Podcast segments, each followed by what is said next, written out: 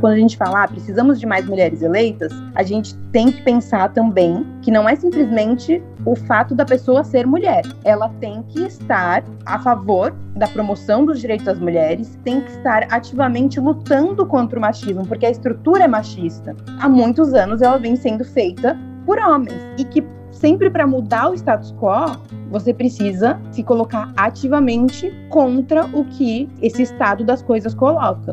Então, não é simplesmente colocar mulheres e resolvemos o problema. A gente precisa de mulheres que estejam comprometidas com mudar essa estrutura.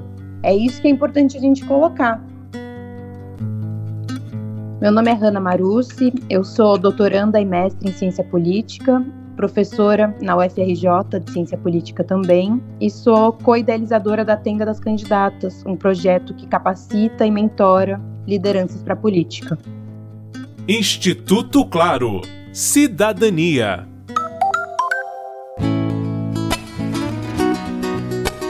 O direito de votar e também de se eleger foi uma conquista das mulheres no Brasil que aconteceu em 1932.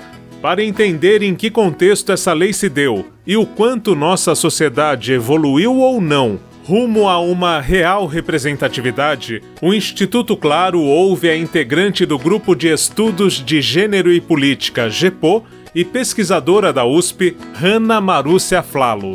No Código de 32, que instaura o voto feminino, são adotadas outras medidas também, como o voto obrigatório. Só que o voto obrigatório não é estendido ao voto das mulheres, exceto para funcionárias públicas. Na prática, a gente tem um Código Civil que iguala mulheres a menores de idade, que precisam da autorização de seus pais e seus maridos para fazer inúmeras atividades, até mesmo para viajar. A gente só vai ter a igualdade real de direitos quando o Código Civil coloca as mulheres em pé de igualdade com os homens, em 62. E aí a gente entra depois numa ditadura militar, em que não existe competição eleitoral para ter uma redemocratização só em 85. Então a gente fala 90 anos de que a mulher pode votar e ser eleita, né? Porque isso também é deixado de lado muitas vezes, mas a gente entende que apenas a partir de 86 é que formalmente as mulheres atingem a igualdade de direitos políticos os homens, tanto para votar quanto para serem votadas, mas aí existem limitações. E essas outras limitações continuam até hoje, que são as barreiras sociais. O racismo, o machismo, o subfinanciamento, os estereótipos de gênero, a violência política de gênero e de raça. Meu buraco é mais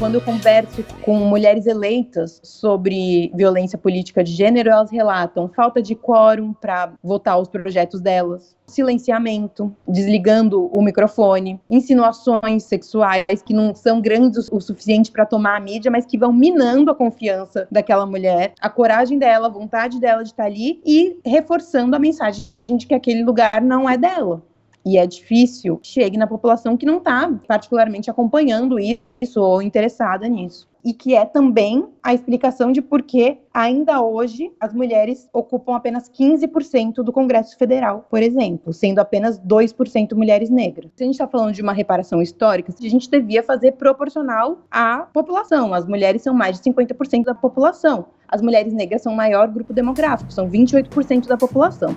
Respeitem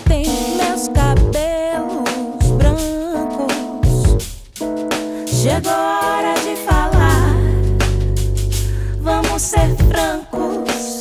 Como a gente se acostuma num país que tem sua maioria negra a estar em ambientes em que só tem pessoas brancas. A gente vai para um restaurante, para a universidade e a gente está acostumado com isso, como se fosse uma coisa normal. E a mesma coisa para os lugares de espaços de decisão e de poder. A gente está acostumado a não ver mulheres ali, a gente está acostumado a não ver pessoas negras. É a importância da presença desses corpos ali, em primeiro lugar, porque eles representam a nossa sociedade. Então, o primeiro argumento que eu colocaria para a importância de ter mais mulheres na política, e mais, não é mais do que homens, é, a gente quer a proporcionalidade. A primeira seria a justiça da representação, quer dizer, a gente ter no Congresso, nos parlamentos, um espelho do que é a nossa sociedade, para considerar que a gente tem uma democracia completa, uma democracia justa, que hoje a gente não tem. Em segundo lugar, muito importante também a noção da perspectiva.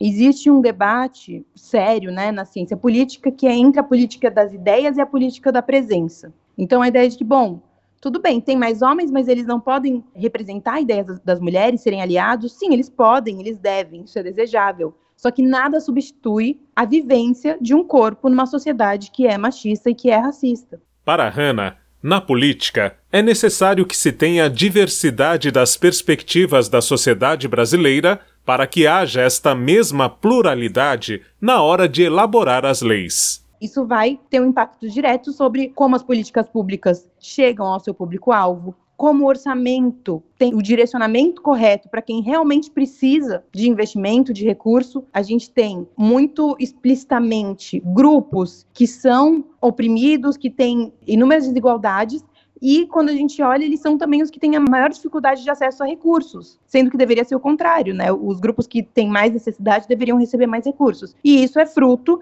dessa disparidade entre quem faz as leis e o que é a sociedade. Desde 1997, 30% das pessoas que se candidatam por um partido devem ser mulheres, o que ainda é pouco para representar a proporcionalidade da sociedade brasileira todo sistema de cota tem como objetivo reparar desigualdades ou opressões históricas, não é beneficiar um grupo em relação a outro. Então, a importância da gente ter cotas na política é justamente para a gente caminhar em direção a uma justiça da representação que tenha proporcionalidade entre representantes e entre a população. No Brasil, a gente tem uma lei que coloca que os partidos políticos têm que preencher 30% das suas candidaturas com mulheres. Isso não significa necessariamente que a gente vai ter 30% de eleitos, porque realmente a gente nunca chegou nessa porcentagem. É só lá em 2012, 2014 que os partidos começam a cumprir, porque senão eles vão ter sanções. A gente tem que aprofundar e expandir as cotas. Uma forma é a reserva de assentos, de cadeiras. Então você garante ali que tanto por cento vai ser ocupado por mulheres, tanto por cento vai ser ocupado por mulheres negras.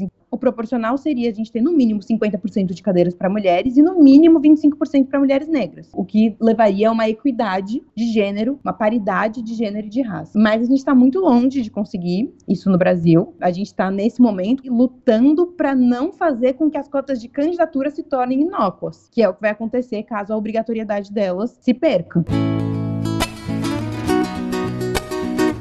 Os avanços ainda são insuficientes para vencer a subrepresentação feminina na política. O momento atual exige que a sociedade esteja atenta e atue para barrar retrocessos. Com apoio de produção de Daniel Greco, Marcelo Abude para o Instituto Claro.